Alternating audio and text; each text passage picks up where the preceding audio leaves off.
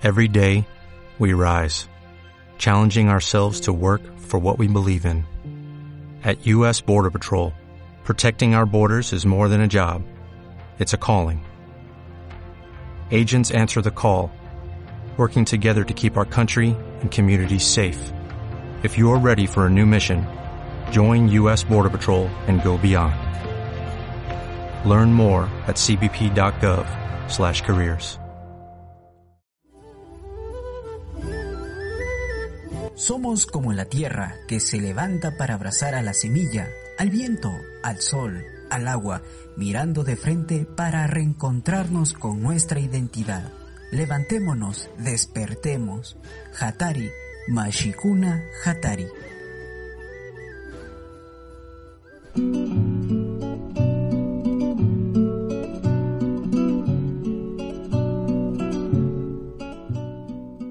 Hola, qué gusto estar nuevamente con ustedes. Bienvenidas y bienvenidos a Hatari. Mi nombre es Saúl Pulupa y hoy tenemos una integrante nueva a la gran familia del Departamento de Comunicación y de Show. Junto con Cristina Caranqui presentamos este primer programa de la cuarta temporada de Hatari. Bienvenida, Cris. Hola Saúl y Radio Escuchas. Como ya lo mencionaste, este es mi primer programa con ustedes y para mí es un gusto formar parte de este gran proyecto de comunicación alternativa en esta cuarta temporada en Hatari. Vamos a tratar sobre la naturaleza, cultura e identidad. El primer tema a desarrollar es sobre la tradición oral. Estas tradiciones orales son muy amplias y entre algunas podemos mencionar cantos populares, poesías, leyendas, mitos y demás. Pero Chris, espera un momentito, ¿qué te parece si antes de iniciar invitamos a todos los radioescuchas a seguirnos en nuestras redes sociales? Nos pueden encontrar como Chaupi Comunicación Alternativa en Facebook e Instagram y también nos puedes escuchar en nuestros podcasts en iBooks y en Spotify.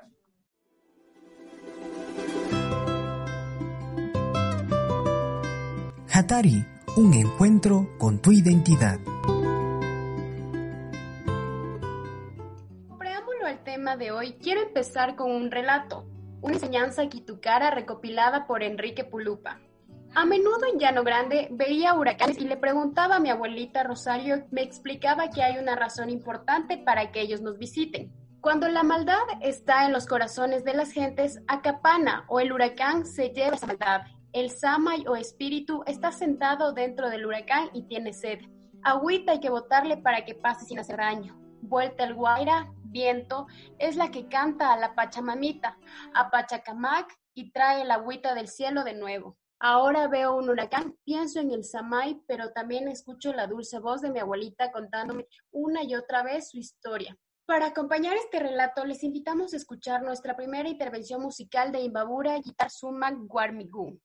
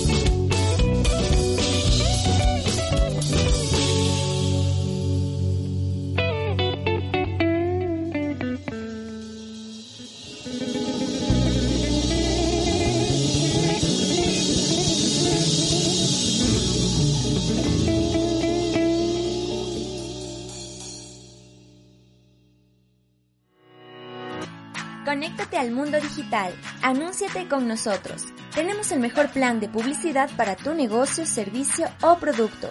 Amplía tu mercado y tus ganancias. Escríbenos a chauperradio.gmail.com y conoce todos los beneficios. Somos Chaupi Comunicación Alternativa. ¿Quieres que tu marca lo vea en muchos ojos? Un relato muy sentido y una canción que nos invita a cerrar los ojos y a trasladarnos a los ceros del norte del país.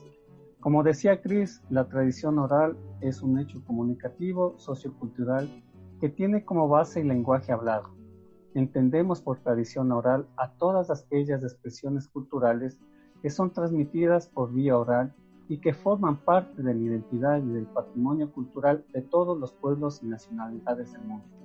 Esta tradición ha existido desde tiempos antiguos y muchas veces se ha convertido en la única vía para transmitir costumbres y de esta manera conservar saberes. A través de la voz, la voz es una cosa en el espacio, una presencia física, posee un tono, un timbre, una amplitud, es decir, un conjunto de elementos a los que cada cultura asigna un valor simbólico determinado. Claro que sí, Cris. Pero ya centrándonos en nuestra Abya Yala y en los pueblos y nacionalidades del Ecuador, hay un sinnúmero de canciones, mitos, leyendas, adivinanzas. Y es por ello que hoy nos acompaña para profundizar un poco más el tema Inti Cartucci, sociólogo quichua. Él ha realizado estudios sobre movimiento y pensamiento indígena, así que le damos la bienvenida. Bienvenido. Eh, muchas gracias por la invitación y bueno, pues listo para conversar y reflexionar ahí con los compañeros y compañeras. No te despegues de este tu programa Hatari.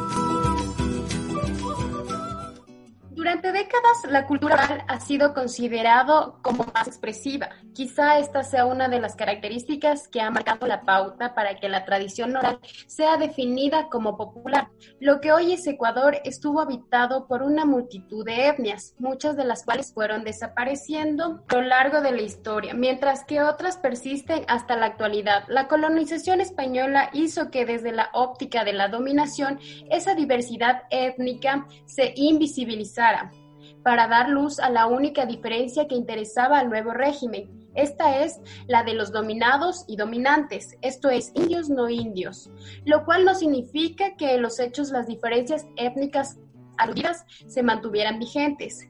En cuanto al mestizaje, vemos que fue un fenómeno que empezó desde la propia conquista y que se da hasta la actualidad. La tradición oral y por tanto el arte oral se encuentra tanto en la sociedad nacional o envolvente como en los pueblos indígenas, pero hay que distinguir en los dos casos si se trata de una oralidad primaria o secundaria. ¿Usted qué entiende por tradición oral? Bueno, lo que entiendo, bueno, por tradición oral, digamos, es un conjunto de conocimientos, de saberes, eh, de prácticas también que eh, se van transmitiendo de generación en generación y a partir del cual digamos que tienen el objetivo fundamental pues de transmitir esos conocimientos y esos saberes a, eh, las generaciones nuevas, ¿no?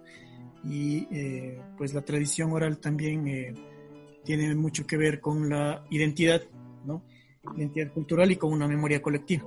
Digamos, generalmente la, la la tradición oral o las diferentes manifestaciones culturales referidas a la tradición oral son eh, creación colectiva, ¿no?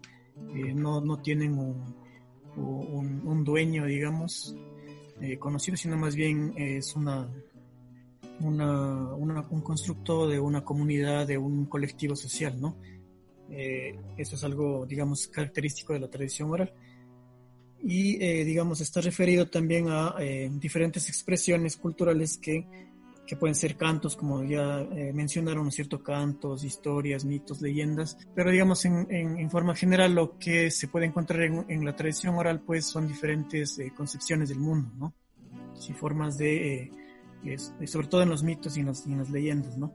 Formas de concebir el mundo, la vida, la naturaleza, el espacio físico, etcétera, ¿no? Y la otra característica que, tienen eh, las tradiciones orales, digamos, es que, eh, eh, digamos, pueden ser de conocimiento colectivo común, digamos, de toda la población, de toda la comunidad a la que pertenece, o también muchas veces pueden ser también conocimientos más segmentados, digamos, por ejemplo, cierta tradición oral referida a la mitología, a las, los mitos de origen de un pueblo, pues generalmente son eh, los, los yachaks, ¿no? O las gentes o las personas mayores que tienen eh, algún tipo de conocimiento particular, los que transmiten esos saberes, ¿no? Entonces, o puede ser también que haya tradición oral referida a, digamos, referida a cuestiones de género, ¿no? Conocimientos, saberes que se transmiten oralmente, pero solo entre mujeres, solo entre varones, etcétera. Entonces, bueno, ahí hay como una bastante variedad también, obviamente se depende de cada pueblo, cada comunidad, e, e, este tema de la tradición oral. Gracias, estimado Inti.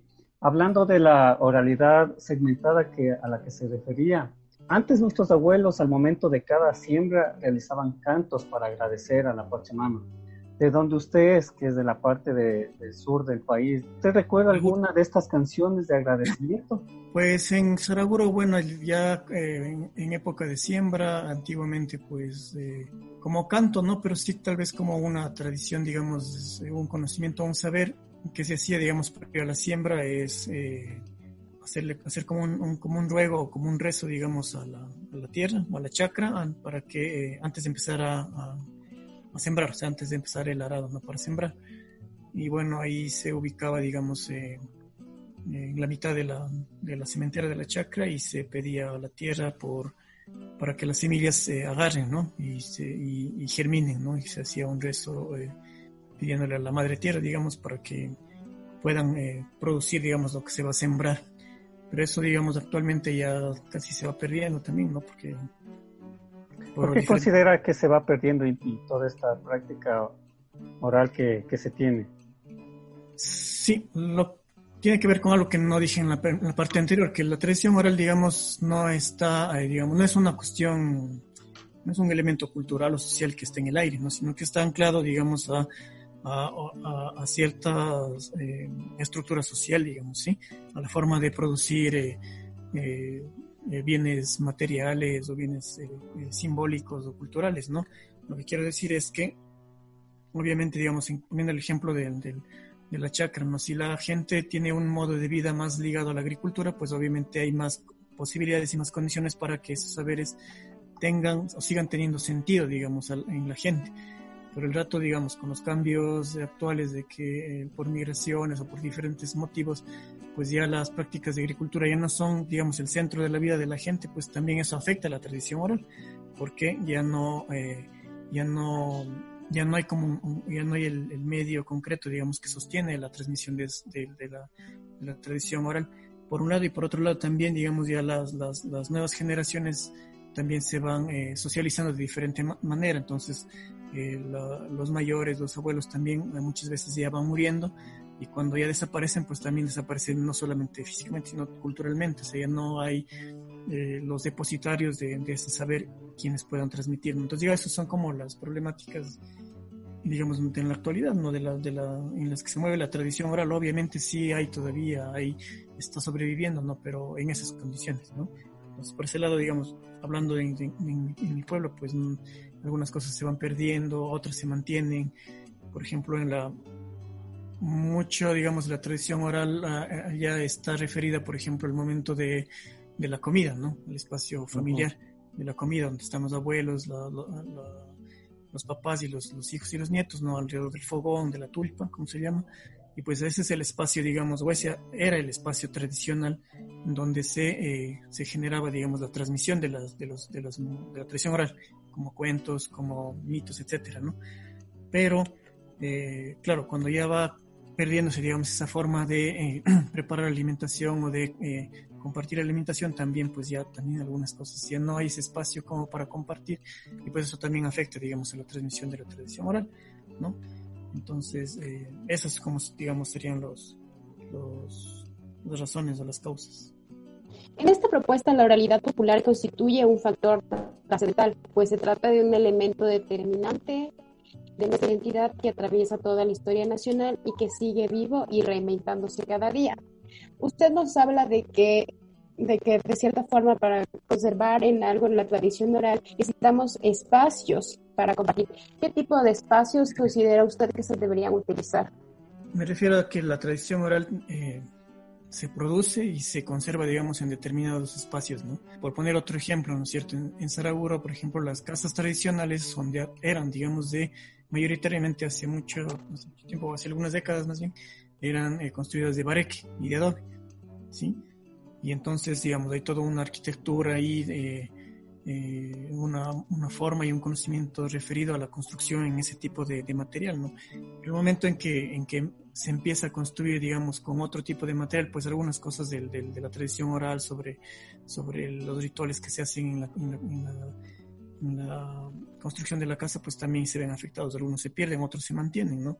Entonces a eso me refiero con espacios, ¿no? son espacios eh, sociales, digamos, espacios familiares y eh, espacios, digamos, eh, rituales también, ¿no? Que en donde se, se reproducen y se mantienen eh, la tradición oral. Ahora eso también no quiere decir que solamente en esos espacios, ¿no? Porque creo que también y, y puede suceder y es, digamos, una, una de las formas en las que tal vez la tradición oral puede ir, puede comenzar como a, a, mantenerse y a, entrar en vigencia y a renovarse, es que eh, se puede como eh, eh, mantener en otro, otro tipo de espacio. Fundamentalmente yo creo que en el espacio, pues por, por, por excelencia, digamos, sería el medio educativo, ¿no? Las escuelas, digamos, las escuelas que están en las comunidades, pues son un espacio en donde de alguna manera pueden suplir, se puede suplir, digamos, que eh, esos otros espacios que a veces ya se van perdiendo, ¿no? Eh, Inti, disculpe, justo ahí va mi próxima pregunta. Eh, ¿Qué podemos hacer para que la, la, oralidad que todavía existe no se vaya extinguiendo? Usted nos dice un poco lo, los centros educativos, pero aparte de ellos, o sea, ¿cómo podemos eh, seguir ayudando?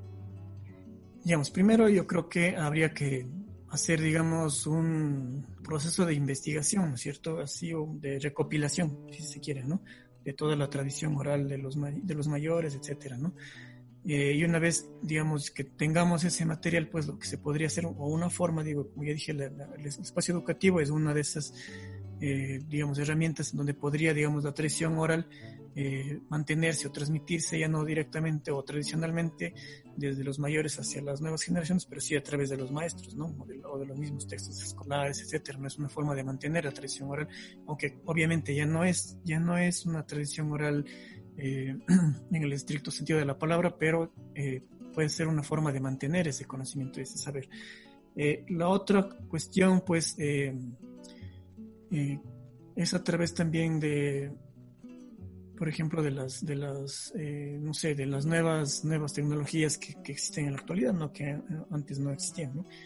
Pero que pueden servir, digamos, de alguna manera para mantener o para, para resguardar uh -huh. esa, esa tradición oral, digamos, no sé, videos, eh, audios, eh, no sé más cosas, yo tampoco no manejo mucho la, la, la, tecnología actual, pero digamos, yo creo que ahí hay o sea, un montón. Sería toda la cuestión de la, de la nueva tecnología que está apareciendo, o sea, aprovechar para producir contenidos, estrategias comunicacionales para de alguna forma que la traducción oral esté en permanencia, es lo que usted nos está diciendo. Al hablar de tradición oral, ¿qué otras temáticas se abordan para su estudio? Mucho se habla de la fiesta popular tradicional, la música popular tradicional y el patrimonio cultural alimentario. Desde su punto de vista, ¿considera usted que en las fiestas populares actualmente se conserve algo de la tradición oral? Sí, sí, sí, claro. Por ejemplo, en Saraguro, digamos, la fiesta más importante del año es el Capaz Reinix en, en diciembre, ¿no? Y uno de los eh, uno de los momentos, digamos, de la fiesta en donde uno podría encontrar, digamos, tradición oral o, sí, reactualización de, de este tipo de conocimientos es un momento en donde, por ejemplo, se produce, eh, se realiza una especie de, de, de teatro, ¿no? Eh, y donde ahí pues ahí, ahí surgen eh, temáticas no solamente tradición oral pero sí hay también ahí eh, referentes a, la tradición oral a, cuentos o a digamos, mitos o leyendas también. Entonces creo que en las fiestas populares, pues sí hay de alguna manera, eh, eh, se mantiene también la tradición oral ahí, ¿no? Hablando de mitos, Inti, sabemos que son una de las creaciones más formidables de la humanidad. Las culturas orales transmiten a través de ellos no solamente la cultura, sino la conmoción que produjo un acto creador, un descubrimiento, una constatación y reflejan el relámpago de una intuición intelectual que estuvo presente. En tales circunstancias, eh, de donde usted viene, ¿cuál es el mito de origen del runa? A ver, en, el, eh, en uno de los mitos, digamos, de origen del, del, del ser Saraguro o del runa Saraguro, pues es el, el mito de, del Curiquingue, ¿no? Ya. Eh, donde, eh, pues bueno, se cuenta que eh, antiguamente la, en una región, hay unas montañas cercanas a donde ahora es la, región de Saraguro, pues existían un, unos curiquingues y que luego entonces ellos eh, eh, llegaron, digamos, a otro tipo de aves, porque el curiquingue son aves, ¿no? Eh, y quisieron, digamos, entrar en una batalla con estas aves extranjeras, digamos, de una manera, o foráneas, y cuando les, les derrotaron, digamos, los curiquingues, pues las los curiquingues se adueñaron del valle donde está ahora Saraguro, ¿no? Y eh, eh, pues eh, nosotros nos consideramos como descendientes del curiquingue, ¿no? Entonces, bueno, por ejemplo, nuestra vestimenta está relacionada a ese mito porque los mayores explican que nuestra vestimenta, que es generalmente es de color negra, pues tiene que ver con, con la vestimenta negra de los curiquingues, ¿no? Entonces, ese es, por ejemplo, uno de los, de los mitos de. Interesante, Inti, que parecido a algún mito de origen de aquí, de donde yo estoy, en la comuna de Llano Grande. También es un ave, el, el urpi o la tórtola, eh, nuestra ave que es de dónde sale la mujer más que todo en este, en este caso la mujer de Llano Grande. Interesante saber que eh, las aves tienen mucho que ver dentro de la tradición oral y dentro de nuestros pueblos. Claro, los pueblos orales conceden la palabra a un gran poder para ilustrar. Esto hay, encontramos ejemplos como los de los quichua del oriente ecuatoriano, el complejo del tigre chamán, que es muy común en pueblos amazónicos. En general se piensa que los chamanes se transforman en tigres y que después de muertos se reencarnan en jaguar. Usted, Inti, predica con el ejemplo. ¿Usted conoce sobre alguna historia o alguna leyenda Podría contar a ver cuál, cuál me la sé. Eh, por ejemplo, la, una, una común también, que es el, del origen, por ejemplo, de los cañaris, igual que en el sur del país, también tiene que ver con un ave, ¿no? Que, es que son las guacamayas, ¿no? Eh, en cambio, creo que la historia va, va porque, eh, digamos que antiguamente existía una pareja de hermanos que iban desde su comunidad al cerro diariamente y, alguna vez ellos se quedaron en el cerro sin comida eh, y vino una lluvia muy fuerte y entonces eh, en medio de la lluvia ellos se metieron como en una cueva y escamparon. cuando estaban así llegaron como, como, no recuerdo bien, son dos o tres, tres mujeres guacamayas, ¿no? Eh, a, regalarles comida, ¿no? Y a darles vestido, etcétera. Entonces llevan todos los días a, ayudarles a sobrevivir, digamos y en eso pues los jóvenes de Cañari pues se enamoraron de las, de las, de las mujeres guacamaya y digamos ellos cuentan de que de esa unión digamos de, la, de las guacamayas, de estas aves guacamayas con estos dos, eh, dos personajes míticos digamos de los cañaris pues descienden, descienden de su pueblo, ¿no? Entonces por eso ellos se consideran descendientes de los guacamay, ¿no? Entonces esa es como otra, otra historia, ¿no? Gracias, Inti. Qué interesante todo lo que vamos descubriendo en este programa. Pero ahora damos paso a la sección más esperada, la trivia.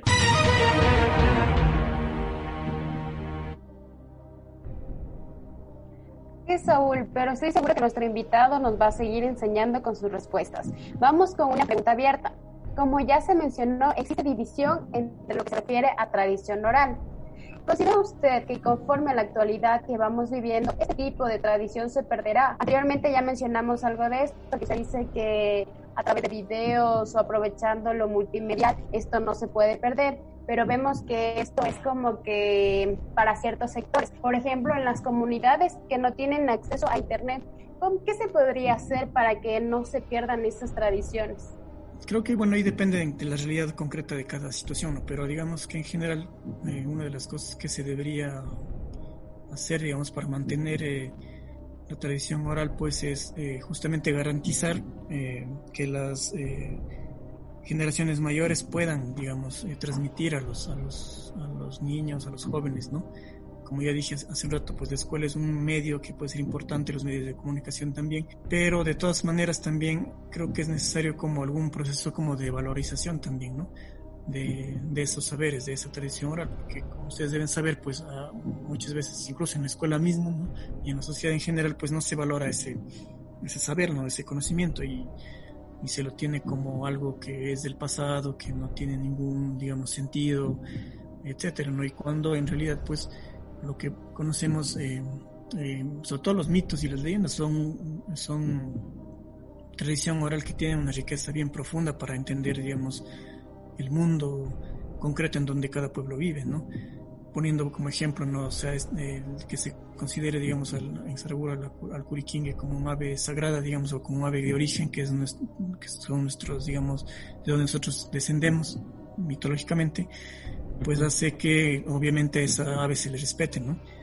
Entonces digo, por poner ese ejemplo, eh, eh, para poner el ejemplo de la importancia, digamos, de la tradición oral en la práctica, o sea, cuando ya se pierde ese conocimiento, pues esa ave o, lo que tenga referido al, a la tradición oral, pues también ya cae en desuso, ¿no? Entonces la, la pregunta es cómo ir haciendo para, para que eh, esos, esa tradición oral, esos saberes, pues se vayan como transmitiendo de generación en generación.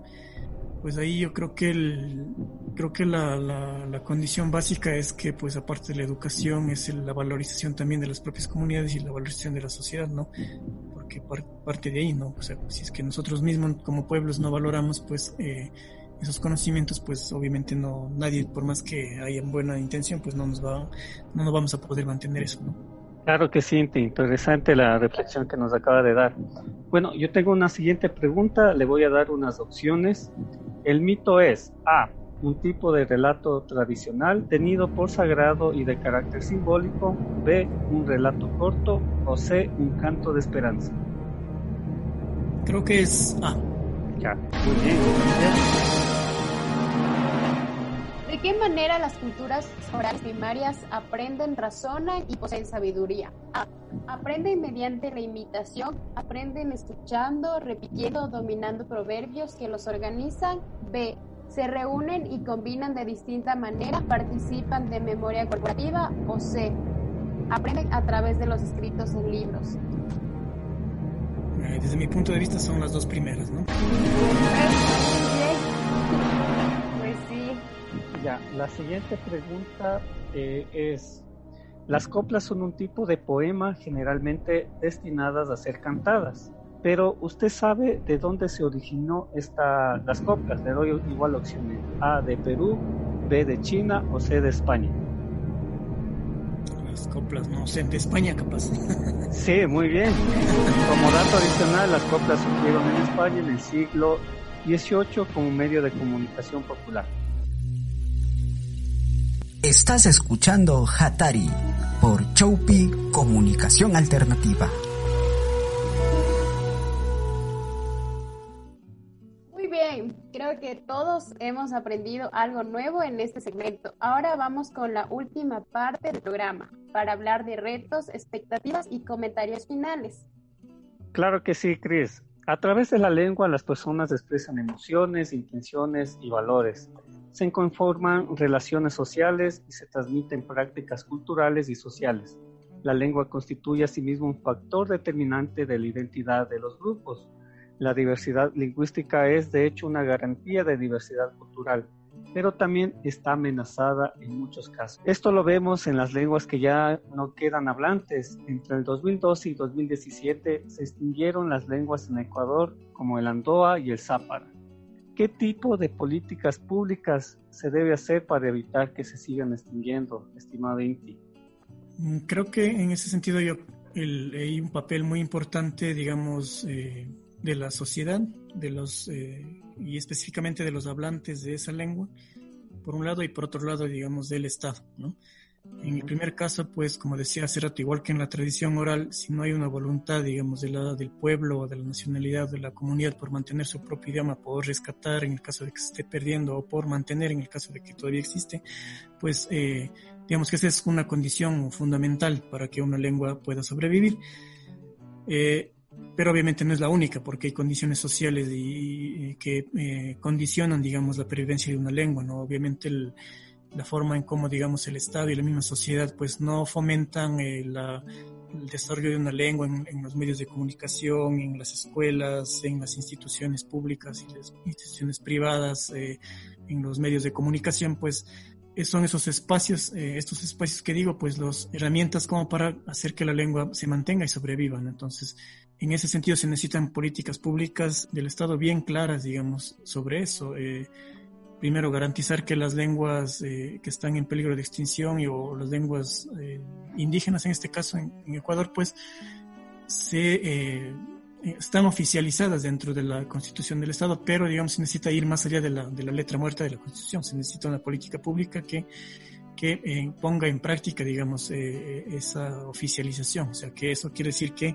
tanto el quichua como el shuar, por ejemplo, eh, se pueda, eh, se desarrolle y se pueda eh, desarrollar dentro de las instituciones públicas, por poner un ejemplo, se pueda tener espacio dentro de los medios de comunicación nacionales, pueda tener un espacio dentro del sistema educativo, no solamente el, sistema educativo bilingüe dirigido a pueblos indígenas, sino a la sociedad en general, porque obviamente digamos, hay un, como una jerarquización, digamos, del, entre el, que los pueblos indígenas son bilingües y, y, el, y generalmente la sociedad, digamos, mestiza es monolingüe, ¿no? Entonces, ¿qué sucede cuando pasa, cuando hay un encuentro, digamos, ahí entre dos, dos personas? Obligadamente la, la persona bilingüe, digamos, quichua, español, va a tener que hablar en, en, español, porque la otra persona no entiende quichua o no entiende la lengua indígena, ¿no? Entonces, eso también es una condición de jerarquía. Entonces, eh, claro, el, el bilingüe el hablante bilingüe va a decir, bueno, entonces no me, no me sirve saber un idioma porque al final termina hablando en castellano. Entonces yo creo que hay, hay una política pública que tiene que estar bien clara, digamos, en promover el bilingüismo o el trilingüismo, el multilingüismo, dependiendo de la, de la, situación, en la sociedad en general. No hay, no es algo raro, porque digamos en muchos países, incluso en Europa, en, en Asia, ¿no? En los mismos Canadá, ¿no?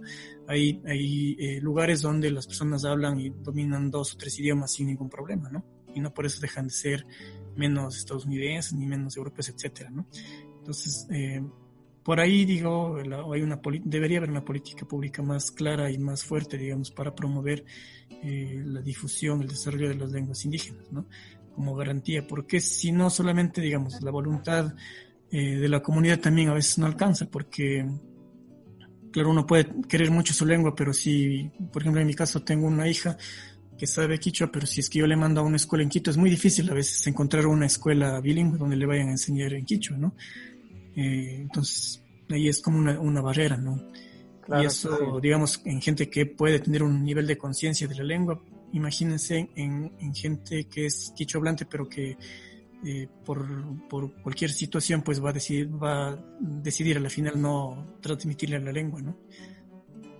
Bueno, lastimosamente ya tenemos que cortar. La verdad es que sí quedan como que bastantes vacíos porque quería preguntarle también porque hay diferentes diferente, o sea, tradición oral se divide en, por ejemplo, tradición primaria y secundaria, entonces como que un poquito más abordaría lo que usted acabó de decir, que en las escuelas te enseñan una cosa y por decirte en tu comunidad te enseñan otra cosa, pero que vamos a ver si hay la posibilidad de llegar a otro día para hacer otro programa. Gracias a nuestro invitado y a ustedes por estar pendientes de la programación de Chaupi Radio. No olviden seguirnos en redes sociales, nos encuentran como Chaupi SC en Facebook e Instagram. Claro que sí, Inti, no sé si tiene un comentario final, alguna reflexión final para ir despidiendo el programa y de paso pues agradecerle por su tiempo. Mm, no, de mi parte, más bien agradecerles a ustedes, muchas gracias por la invitación. Creo que hablar de estos temas siempre es muy importante, sobre todo eh, mucho más, digamos, en, la ciudad, pues porque generalmente ya en la ciudad a veces este tipo de temas eh, se van perdiendo por la misma situación, digamos, social de la ciudad, pues ya es otro espacio en donde ya la, la tradición oral pues ya no a veces no se mantiene, pero de todas maneras hasta donde yo conozco, pues aquí en Quito, por lo menos las comunas que están alrededor de, la ciudad de Quito, pues hacen un esfuerzo muy grande por mantener su identidad, su, su memoria histórica y sus saberes, ¿no? Entonces, en ese sentido, yo creo que es muy importante el trabajo que están haciendo y de eso más bien felicito y agradezco. Gracias, Inti. Y terminamos el programa de hoy, pero no queremos irnos sin dejarles igual un canto ceremonial comunitario del pueblo quichua Hawái, al ritmo de Walkie de Ariruma Kowi. Y creo que como dijo Inti, estos espacios están aquí pensados para eh, repensarnos, reencontrarnos y sobre todo valorizar nuestra tradición oral. Como lo había dicho Inti, es muy importante que sigamos conservando la tradición oral de nuestros abuelos, de nuestros, de nuestros taitas, de nuestras mamás y sobre todo compartirlos. Y creo que este es un espacio propicio para ir compartiendo este tipo de conocimientos, de saberes, de tradiciones. Y muchas gracias por haber compartido este programa.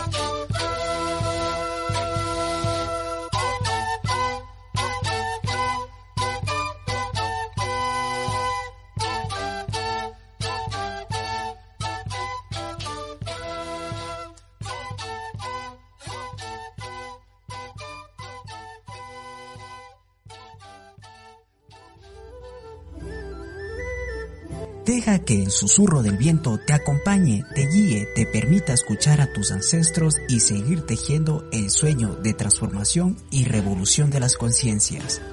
Gracias por escuchar y ser parte de Hatari, una producción de Chaupi, Comunicación Alternativa.